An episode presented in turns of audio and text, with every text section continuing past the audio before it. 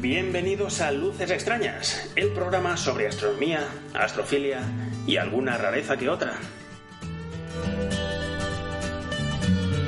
Este es el episodio número 21.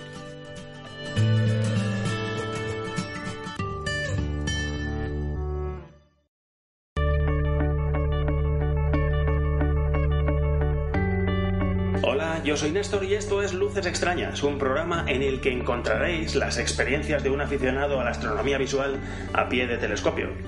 Por aquí dejaré mis impresiones acerca de las cosas que se pueden observar, cómo observarlas, en qué momento y con qué. Cosas que he tenido ocasión de observar recientemente, cosas sobre el material adecuado para observar, sobre el material no adecuado para observar y algunas indicaciones prácticas. Esto no irá sobre ciencia, no sobre astrofísica, nada de ciencias espaciales, solo sobre la astronomía que tú puedes practicar cuando sales a observar con tu telescopio o tus prismáticos, en la que yo tengo algún tipo de experiencia y sobre la que puedo hablar con algún conocimiento. La astronomía observacional, la astronomía visual, en definitiva. Trataremos sobre la práctica y el material para observar con nuestros propios ojos, para recibir directamente en nuestra retina los fotones que un día partieron de unos astros más o menos remotos y que ahora nos llegan a través de nuestros telescopios o prismáticos. Bien, continúa el verano en el hemisferio norte. Los reportes de observación se disparan. Las fotografías hechas estos días por aficionados invaden las redes. Por mi parte, priman más las observaciones cortas de hasta un par de horas. Aquí, sin embargo, os dejo hoy con un podcast hecho a pie de telescopio de una observación de las largas. La sesión que traía. La sesión eh, traía una relación de, galaxias que se encuentran dentro del término municipal de Hércules. Ninguna es una galaxia contundente, ya que en verano pues no hay galaxias contundentes hasta altas horas de la madrugada. Sin embargo, estos objetos son mi debilidad y el hecho de que haya objetos mucho más contundentes al mismo tiempo en constelaciones vecinas no me hacen desistir ni cambiar de planes. Previamente a la sesión de Hércules hago una parada previa en Sagitario para visitar dos parejas de objetos que tenía pendientes, alguno muy vistoso, pese a no estar en la guía Michelin del aficionado veraneante. Como colofón, resuelvo una nebulosa diminuta que se encuentra en Cygnus, el cisne, próxima a la célebre estrella doble Albireo, y que ha sido un reto mm, para mí durante años. El verdadero reto, la verdad, es encontrarla para después poner muchos aumentos cosa que no es demasiado fácil de hacer manualmente y sin ayudas de coordenadas y computerizaciones y cosas así. Así que después de esta promo que os pongo, zarpamos.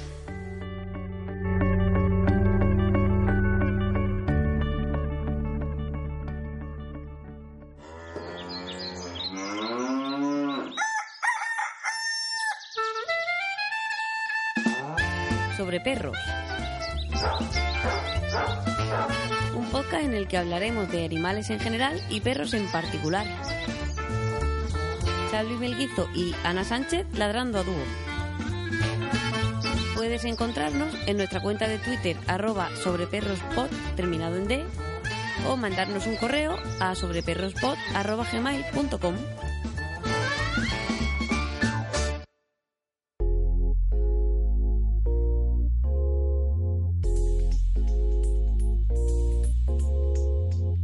Buenas noches, navegantes, o buenas tardes, o buenos días. Depende de cuándo escuchéis esto. Me encuentro a punto de abordar una nueva observación. Eh, vuelvo a mi lugar habitual de observación, vuelvo con mi telescopio habitual, el Dobson de 40, y vuelve la humedad de nuevo. Bueno, acaban de pasar eh, poco, unos minutos de las 11, de las 11 de la noche. Y bueno, hoy era es el tercer día de lunación, el luna creciente, y la luna solo mostraba antes de ocultarse por el horizonte un 8%, o sea, estamos en los días ideales para salir y aprovechar eh, una noche completa si las nubes y los demás condicionantes nos dejan. Tengo unos 18 grados de humedad y, perdón, unos 18 grados de temperatura y una humedad que ahora mismo me marca 94 y, y subiendo. Eh, está todo, eh, no es que tenga, no es que haya hecho un gran despliegue todavía, pero bueno, en el coche se nota, en el coche se nota que hay mucha humedad, 94% y subiendo.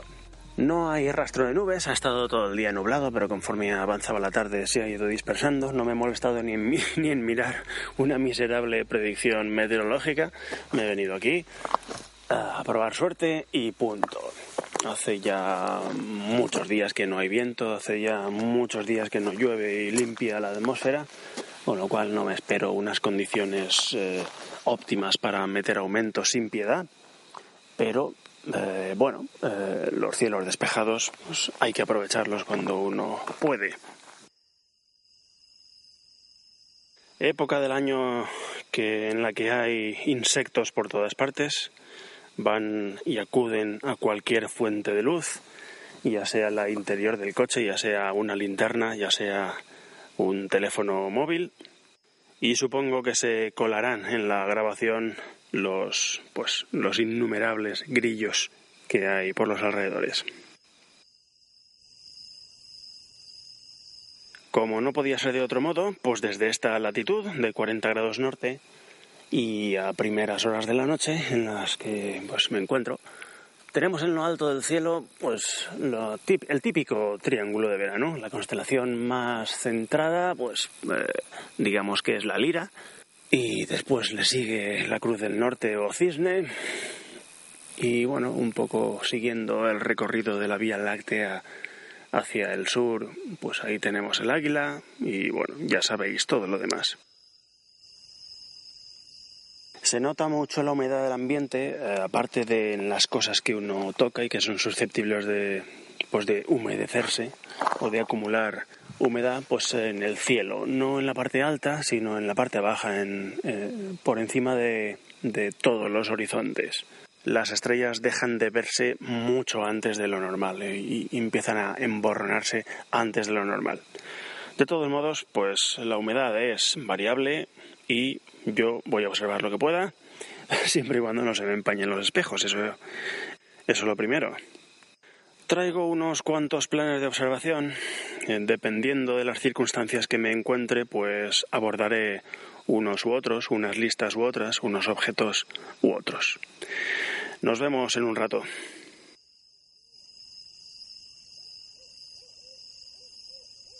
Bueno, pues ya ha pasado el rato que os había prometido. Ya son las eh, 12 menos cuarto, una cosa así. Y bueno, eh, para los que estuvisteis eh, escuchando el programa anterior, os acordaréis que eh, estaba atacando algunos objetos en Sagitario y uno de ellos era una nebulosa planetaria. Bueno, pues la he vuelto a atacar solo como referencia, también porque, bueno, aquí ya en noche no la vi eh, demasiado bien.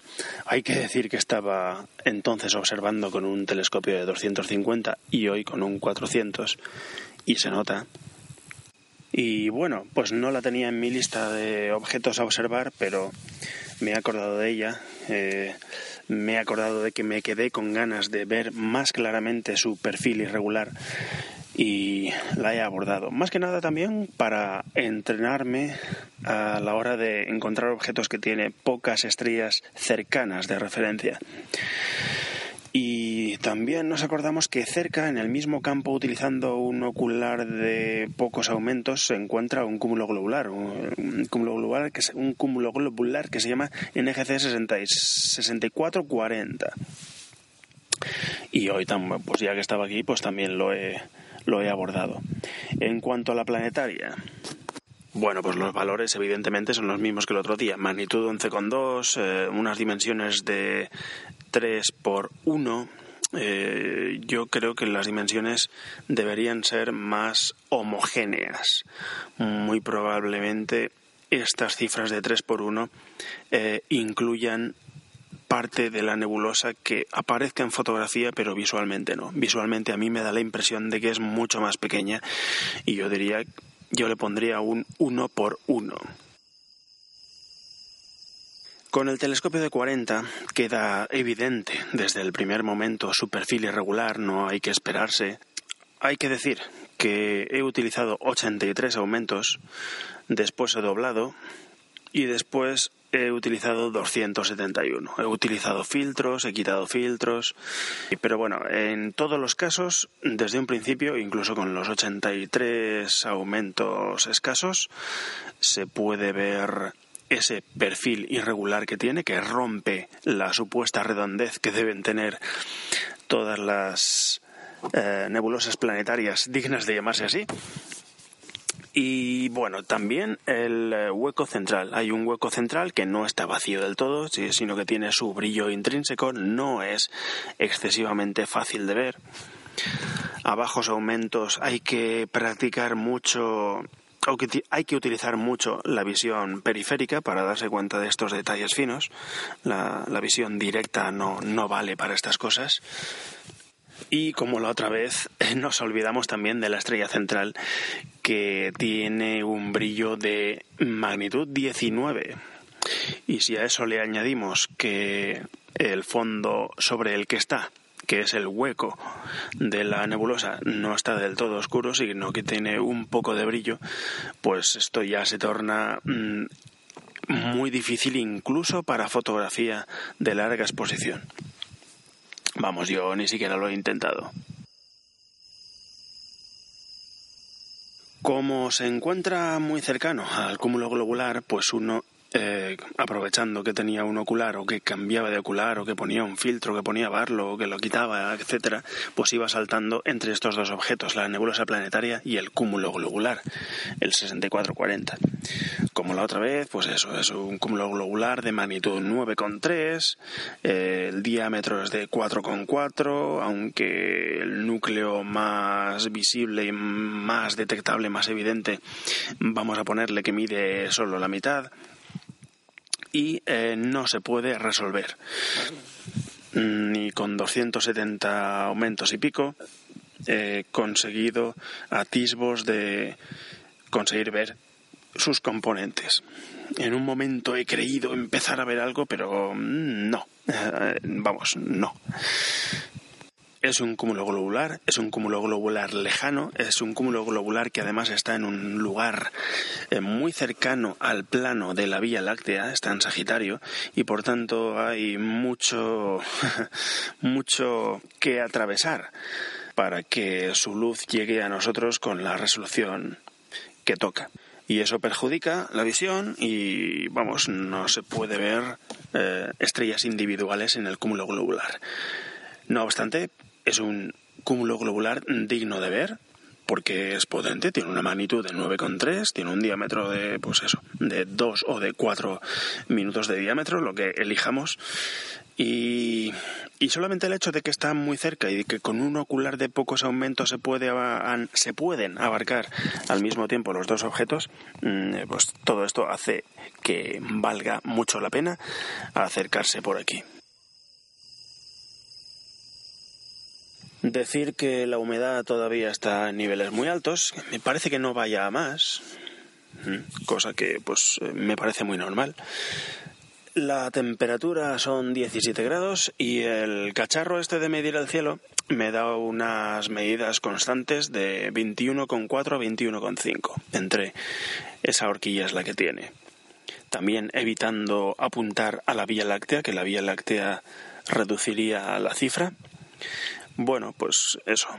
Es una cifra ligeramente inferior que la que obtenía la semana pasada en el centro astronómico del Alto Turia, un lugar que está 100 metros más alto, eh, bastantes kilómetros más apartado de la ciudad de Valencia. Y hoy yo diría que hay algo más de brillo eh, de fondo del cielo por la humedad aunque bueno, tampoco es una barbaridad y el aparato pues así lo dice. Hay una diferencia de una décima, tampoco es mucho. corre una ligera brisa, esta vez desde el oeste, que viene estupendamente para que enfríe el espejo primario y así adapte su temperatura al exterior, que actualmente parece que hay una diferencia entre la temperatura del espejo y la temperatura del exterior de unos 3 grados y lo que interesa para unas imágenes óptimas es que sean lo más parecidas posibles, si puede ser dentro del mismo grado de temperatura.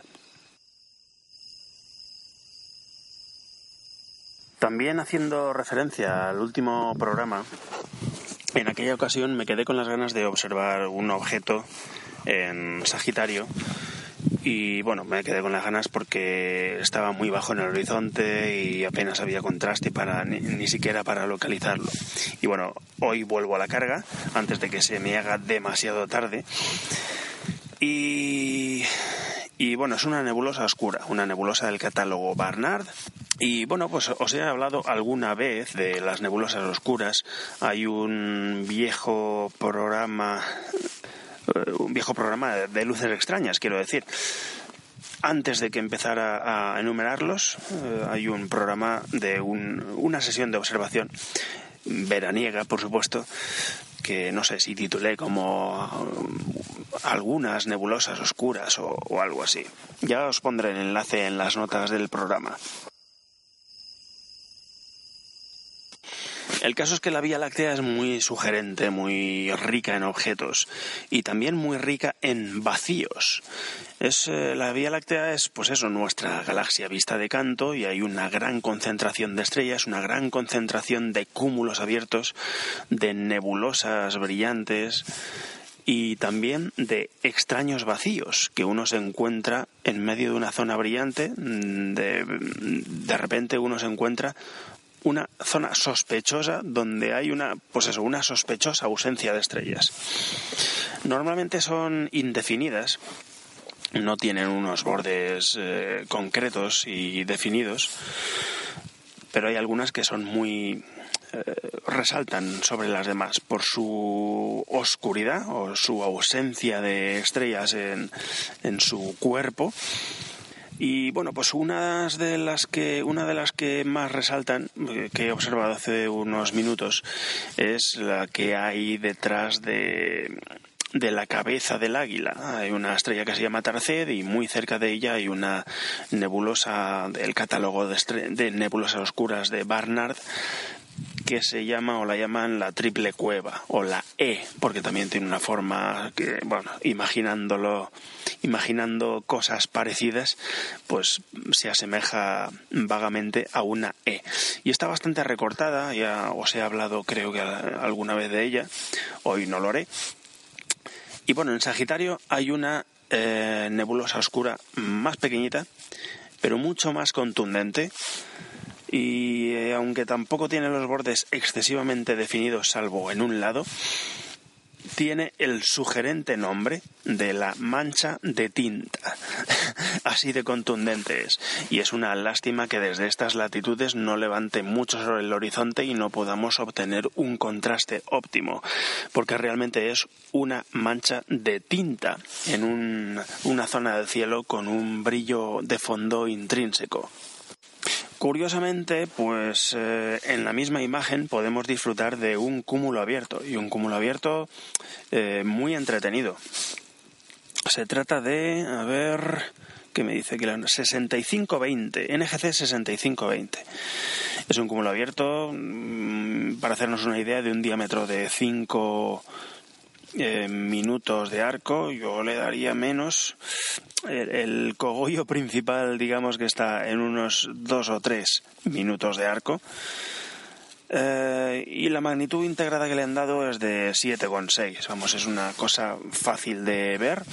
Todas sus componentes más escandalosas mm, eh, son visibles e individualizables como está en una zona tan rica, un fondo tan rico, pues llega un momento en que no sabes qué estrellas son del cúmulo y cuáles pertenecen a, pues eso, al vecindario. Pero es un cúmulo muy chulo porque tiene variedad de magnitudes y variedad de colores. Hay una estrella de color pues, naranja, cantarín, eh, en medio entre medias de la nebulosa oscura y el, cúmulo abierto hay otra estrella brillante y tiene una magnitud, la magnitud no la sé, pero quiero decir que tiene una tonalidad también rojizo anaranjada bastante llamativa. Y fuera de lo que es el cúmulo abierto, a la parte alejada de la nebulosa oscura, alejada del cúmulo abierto, hay eh, una estrella brillante, la más brillante del campo y la que tiene el color pues también muy señalado. Se nota más el color en esta estrella porque es la que más brilla. Es un color pues eso, rojo anaranjado. Para encontrar este par de objetos, o uno u otro, o los dos, los que queráis, pues hay que ir a Sagitario a ver la famosa tetera, ver el, eh, el pico de la tetera por donde sale el chorrito y bueno, desplazarse en vertical. Está un poco delante y un poco encima del pico de la tetera por donde saldría el chorrito. De todas formas, eh, las estrellas de referencia claras no están cerca. Hay tanto, tanto, tanta aglomeración de estrellas que no es fácil encontrar estrellas de referencia cercanas que nos sirvan para encontrarlo. Hay que tener un poco de paciencia e ir poco a poco buscando asterismos relativamente lejanos. También puede verse cierta cierto vacío, cierta ausencia, o sea, una nebulosa oscura en los inmediatos alrededores de, del cúmulo abierto, como rodeándolo. Dudo mucho que lo rodee, pero, pero vamos, tiene la pinta de estar eh, de fondo, tal vez. El caso es que, pues, a la vista eh, parece estar rodeando, sobre todo por un lado, el cúmulo abierto hay un no es tan evidente como la mancha de tinta ni muchísimo menos pero hay un extraño vacío que no debería estar ahí con un fondo de estrellas tan poblado vaya Un objeto al que le tenía ganas desde hace tiempo, no porque fuese nuevo o desconocido para mí, sino porque uno siempre tiene mm, demasiados objetos que ver y no los puede abarcar todos. Y cuando se acuerda, pues ya ha pasado la estación apropiada para verlo. Pues es una nebulosa planetaria en la constelación de Áquila. Eh, se trata de NGC 6781 ahora mismo no me consta que tenga ningún mote, ningún, ningún nombre. Es fácil de ver, fácil de localizar también, prácticamente en el corazón de, de la constelación. Las estrellas de referencia están cercanas y con un ocular que abarque, bueno, un ocular normal y corriente, pues eh, por poco que se escanee la zona, uno se termina tropezando con la nebulosa. La nebulosa tiene un diámetro de 1,8 minutos de arco y le adjudican una magnitud integrada de 11,4. A mí, a mí, me parece más potente, pero bueno, esto ya sabéis que las magnitudes en objetos no puntuales hay que cogerlas siempre con, con pinzas. El aspecto es de un parche de luz, un parche de luz con el contorno muy definido hasta que llega a uno de sus lados. En uno de sus lados ya está el borde emborronado, es como si la nebulosa se deshilachara por ahí. En el centro tiene un ligero vacío. No es un vacío tan contundente como en las nebulosas tipo anillo, que es un prácticamente son un donut, aquí el vacío es mucho más sutil. Para observarlo, pues hay que utilizar casi, casi obligatoriamente la visión periférica, eh, la observación lateral. Y es que, pues eso, el vacío no es tan evidente.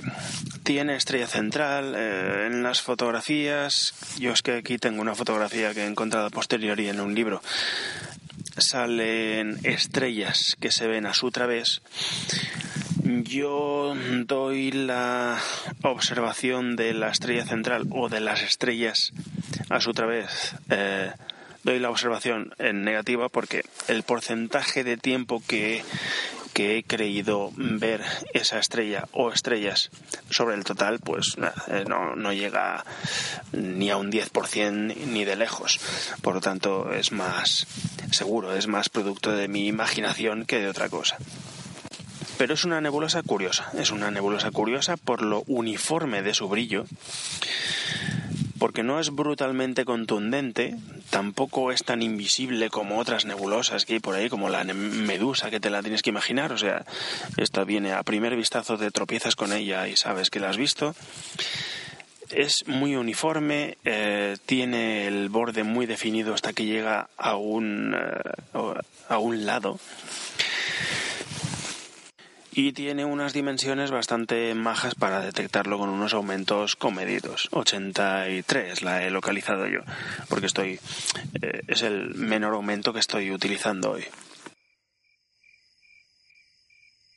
He utilizado también 165 aumentos y he utilizado también 270 aumentos. No sabría qué decir sobre el aumento ideal. Eh, he utilizado filtro. Bueno, no, sabía, no sabría qué decir sobre el aumento ideal porque no tiene más detalles internos que sacar aunque uno le ponga más aumentos.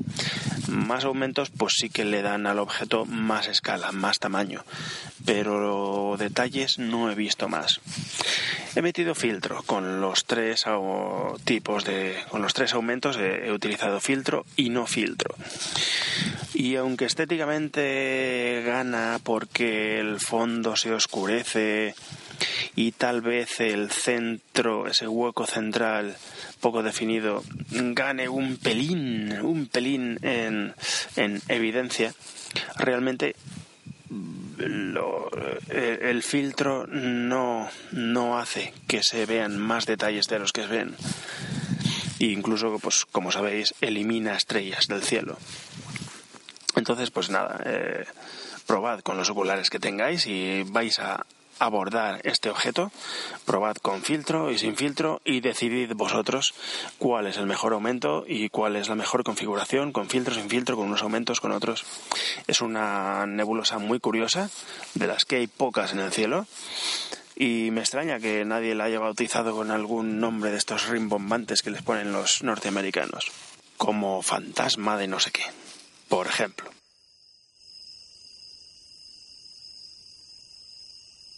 una y media largas de la madrugada. La temperatura sigue alta, perdón, la temperatura no, la humedad sigue, sigue alta. La temperatura ha bajado un, un grado y la oscuridad del cielo también ha perdido un pelín. Ahora está entre 21,3 y 21,4. Bueno, pues eso. No obstante, estoy contento con la puntualidad de las estrellas. No he intentado hacer planetaria ni nada, pero la puntualidad de las estrellas, de las estrellas es bastante digna y, se puede disfrutar bastante de los de las de los cúmulos globulares, de los cúmulos abiertos y de las delicadas diferencias de brillo entre unas estrellas y otras. Estoy explorando la zona de Hércules, que está relativamente alta en el cielo, sin ser incómoda para un telescopio Dobson, y tiene cosas interesantes aparte de pues el globular M13, que es el globular rey de los cielos del hemisferio norte, y el globular M92, que si no estuviese en esta constelación sería conocidísimo. Es un globular muy, muy bonito. Ah, y que os voy a contar, que no sepáis de M92, que le debéis, le debéis una visita la próxima vez que, que, vengáis por, por Hércules. Yo, sin embargo, estoy pues eh, buscando objetos un escalón o dos por debajo en brillo, un escalón o dos por encima en dificultad. ¿Y qué es lo que hay por esta constelación de con ese tipo, ese nivel de dificultad? Pues galaxias, galaxias lejanas y galaxias que muestran poco de sí, pero que ahí están. La primera y más evidente de toda la constelación, creo yo, es NGC 6207. NGC 6207 se encuentra a apenas medio grado de M13. Eh, muchas veces las pillamos ambas dos en el mismo campo del ocular, aunque si estamos utilizando tan pocos aumentos como para eh, eh, abarcar los dos objetos M13 y, y esta galaxia, muy probablemente el fulgor de, M, de, M13 nos despiste, porque la galaxia pues eh, es muy poca cosa comparada con la contundencia de M13. Brilla con una magnitud de 11,6 y bueno, es una galaxia semiladeada. Eh, no está de canto, semiladeada, mide 3, eh, minutos por 1, algo. Como muchas veces ocurre, lo primero que se percibe es el núcleo.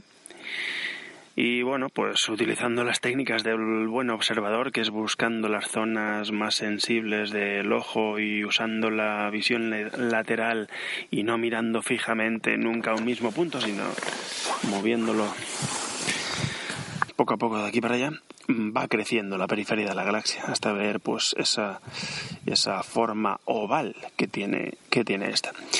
El núcleo pues brilla bastante y luego dentro del mismo núcleo eh, aparece como un núcleo estelar. Se encuentra la galaxia, bueno, he dicho antes que a medio grado escaso de, de Hércules, en dirección noreste. Y en cuanto a la orientación de la galaxia, pues a ver que lo piense, va de suroeste a noreste. No ofrece más detalles, eh, no, no se le pueden detectar patrones dentro de, dentro de su cuerpo, pero ello no, no, quiere decir que nos tengamos que conformar con pocos aumentos. Uno mete poco a poco todo lo que tiene y se queda con la imagen que más le gusta. Yo he probado pues con 83 aumentos, con 165 y con 271. Es un objeto al que suelo ir siempre que voy a observar M13 porque pues, es una de las cosas que más me gustan del cielo, moviéndome poco, ver eh, objetos de diferente naturaleza juntos, o muy cerca o en el mismo campo del ocular. Y aunque aquí hay mucha diferencia en entidad, en contundencia, pues no dejan de ser dos objetos muy distintos. Tomando como referencia el otro, el otro cúmulo globular de Hércules, M92, podemos ir desplazándonos poco a poco mm, no sé si decir un grado entero, pero vamos, más de medio grado, y podemos encontrar un trío de galaxias muy débiles, todo hay que decirlo, muy débiles, de diferente tamaño. Una es eh, más bien redonda, y las otras dos son semiladeadas, una más que otra. Una casi casi no la veo, estamos estamos en ese nivel de dificultad. Una mm, no soy capaz de verla mm, más que el 50% del tiempo. Y las otras dos son muy débiles, las otras dos son muy poca cosa. Bueno, eh, la dominante se llama 6329 y luego tiene una cerca que se llama 6332 y otra 6323. Hay una cuarta en discordia que está más alejada y que yo no he sido capaz de detectar. No parece que tenga un brillo muy inferior a las que acabo de decir, pero solamente por el hecho de estar apartadas y hace que pues el ojo sea menos capaz de detectarla. 6329, la redondita y la dominante, la central, mide 1,8 por 1,8 minutos de arco, no llega a 2. Y la magnitud me pone por aquí que es de 12,8, o sea, es una cosa muy débil. Es la, que, es la más ancha de las tres que soy capaz de ver y vamos a ver los datos de las otras. Tenemos a 6332 y 6323. La 6323 tiene una magnitud de casi 14. Es una galaxia espiral, según pone aquí. Es una cosa imposible de adivinar. Pero vamos, sí que se le, sí, que se le ve cuerpo, sí que se ve que tiene diferencia entre sus dos diámetros, no es solamente un borrón fantasmagórico y diminuto, sino que se ve un cuerpo ovalado. Tanto es así que mide 1,1 por 0,4 minutos de arco. Y la magnitud esa que decía de 13,9.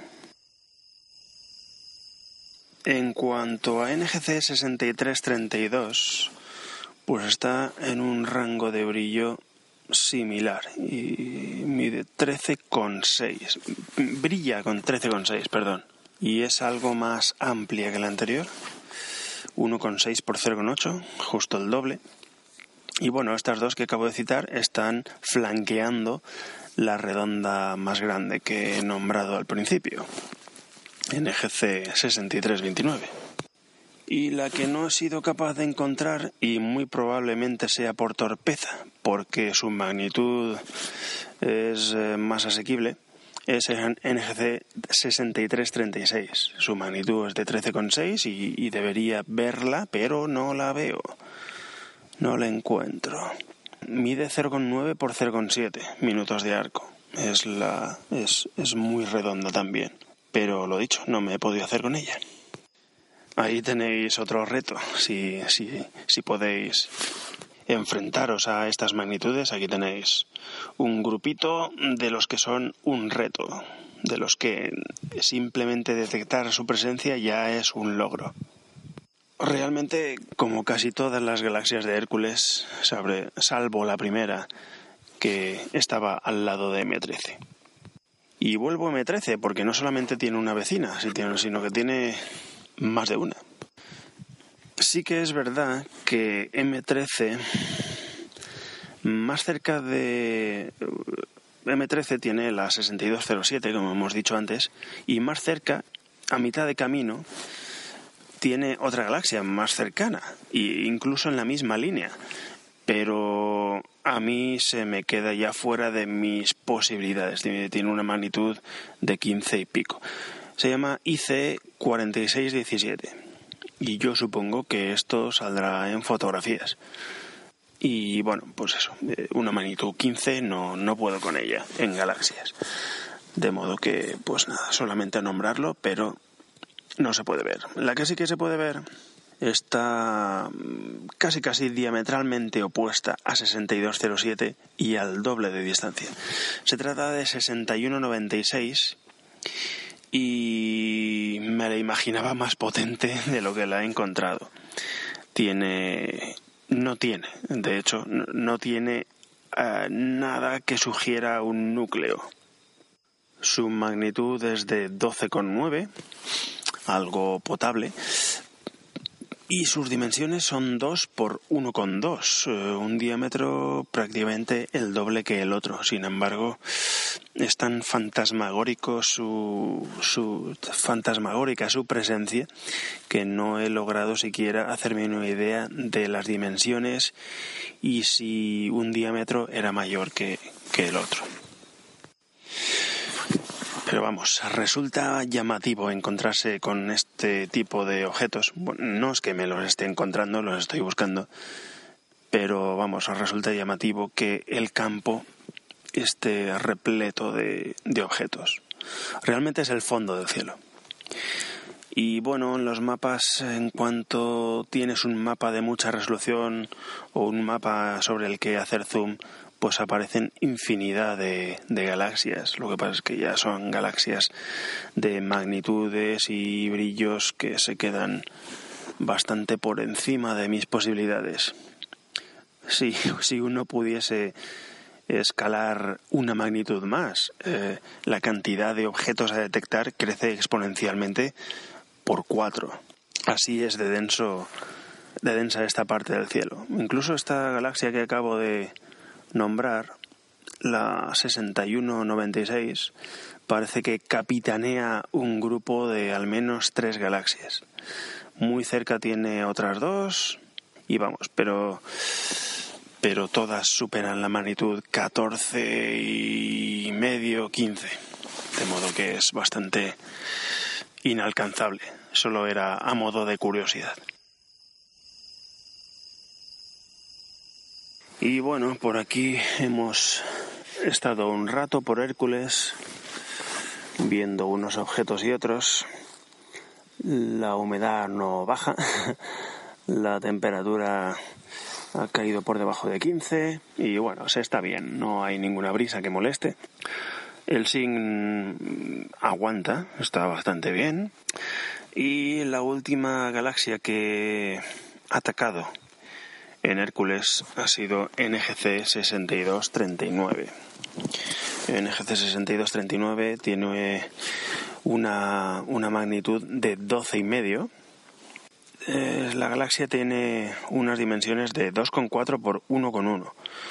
O sea, aquí es eh, el diámetro menor es la mitad que el diámetro mayor y al ocular sí que lo he apreciado. A duras penas, también hay que decirlo, eh, pero lo he apreciado. Detalles del núcleo no he visto, no he visto un núcleo puntual, no he visto un núcleo que, resulta, que resaltase, pero sobre todo es porque ya es un nivel de debilidad de estas galaxias, un nivel de lejanía que lo único que se percibe es el núcleo. Realmente hay más galaxia de lo que vemos, pero ya es mucho más débil que el núcleo. Por tanto, lo que vemos es el núcleo nada más.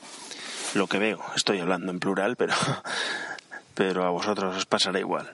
Y bueno, esta galaxia se encuentra en la parte superior de Hércules, la, zona que ocupa M92.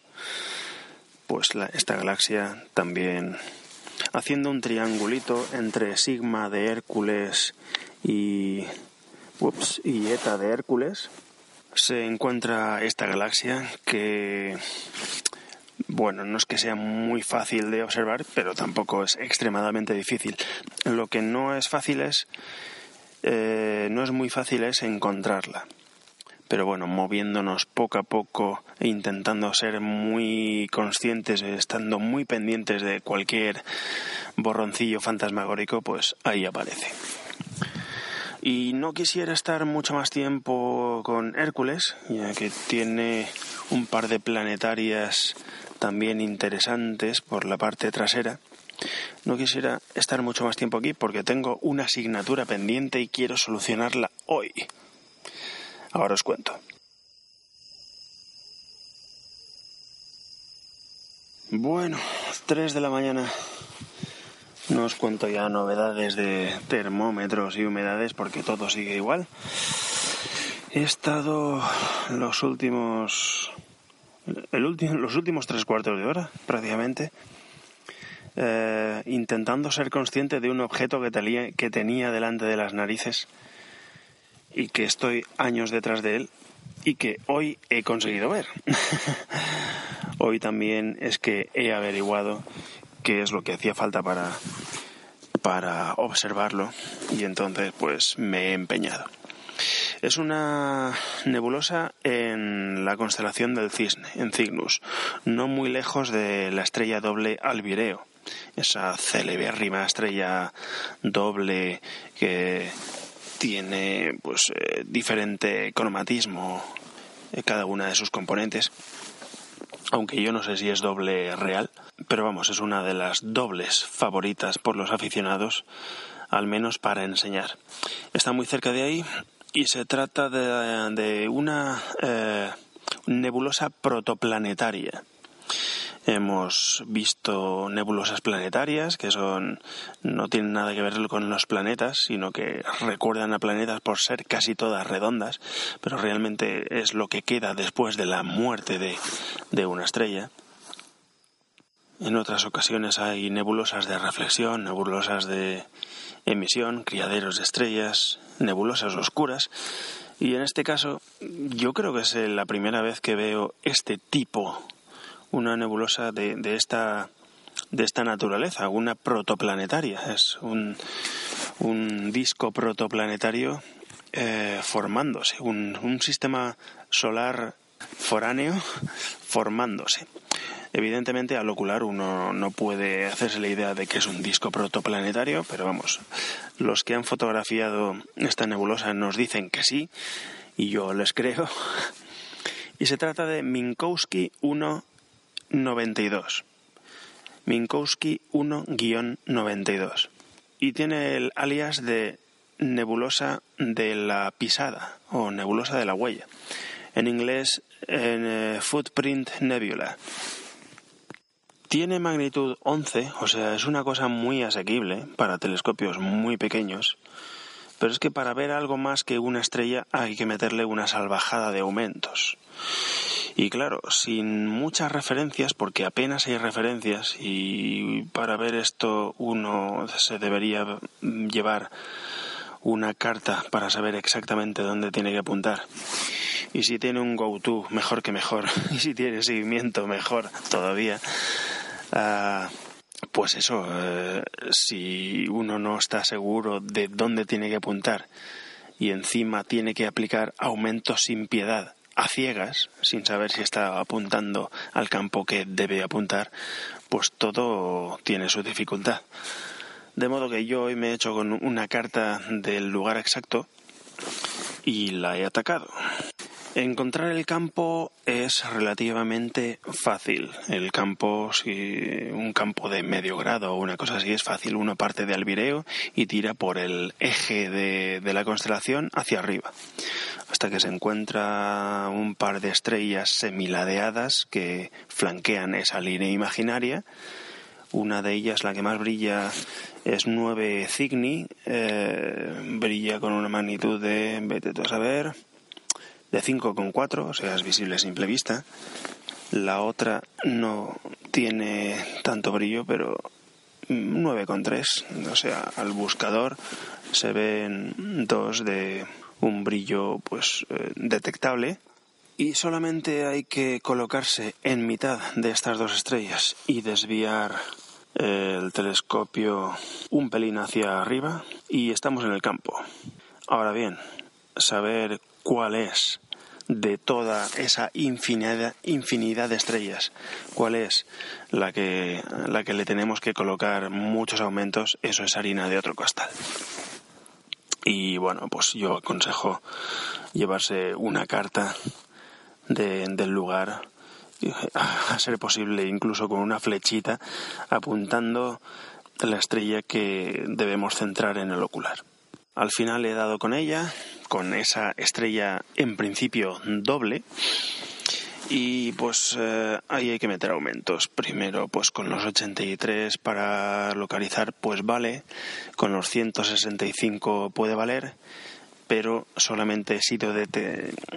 Bueno, hay que decir que con 165 ya he sospechado de la estrella porque no lograba no lograba conseguir que fuese puntual y sus vecinas sí, no había gran diferencia, por eso no, no lo tenía claro, era más una sospecha que otra cosa y la sospecha se ha resuelto metiendo aumentos, metiendo 271 aumentos. Es una estrella doble muy unida, muy unida a las dos, y una es mucho más brillante que la otra y mucho más borrosa, o sea, tiene como una nebulosa que la rodea con una coma que se prolonga en sentido opuesto a la estrella débil compañera. Y eso es lo que hay que ver. Yo no he sido capaz de ver nebulosa en la segunda estrella, en la estrella más débil, pero es que realmente no son estrellas, realmente son nebulosa. La parte central sería el centro de ese sistema solar y a lo que yo llamo estrellas serían los dos extremos de ese disco protoplanetario.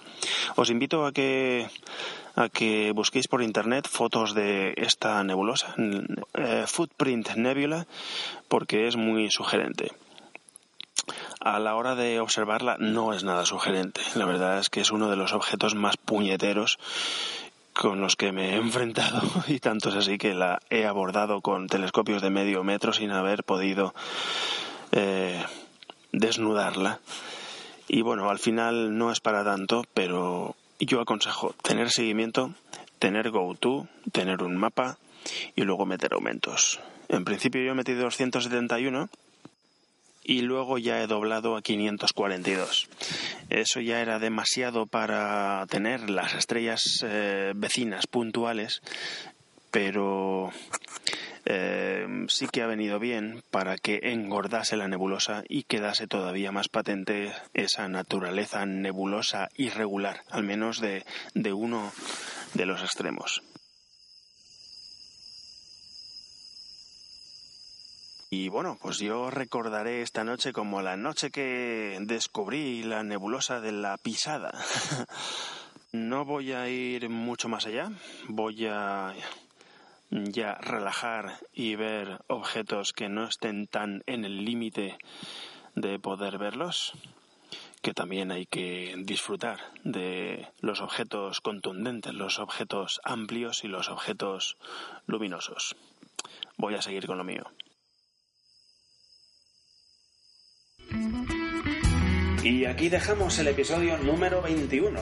Muchas gracias a los que habéis estado escuchando los últimos programas y me lo habéis hecho saber por diferentes medios y gracias por vuestra retroalimentación y opiniones. Para ayudarme a que más gente sepa de la existencia de luces extrañas, estaría fenomenal que lo contaseis a vuestros amigos y conocidos eh, o lo meneaseis en las redes sociales, aunque lo más eficaz es valorarlo en iTunes o en los comentarios de iVoox o, en el programa que utilicéis para escuchar podcast. En iVoox tenéis todos los episodios de Luces extrañas, los 20 últimos y todos los que grabé con anterioridad, que vienen a ser un centenar. Para contactar, dejar comentarios, preguntas y consultas sobre lo hablado en este episodio o anteriores, tenéis varios medios a vuestra disposición. En Twitter la cuenta arroba luces-x. Al correo electrónico lucex arroba nestorgm.com, así como las citadas valoraciones en iTunes o iVoox. Como siempre, dejo enlaces para ello en las notas del programa. Así que gracias otra vez más por haber dedicado vuestro valiosísimo tiempo a escuchar el programa y... Nos vemos por ahí fuera.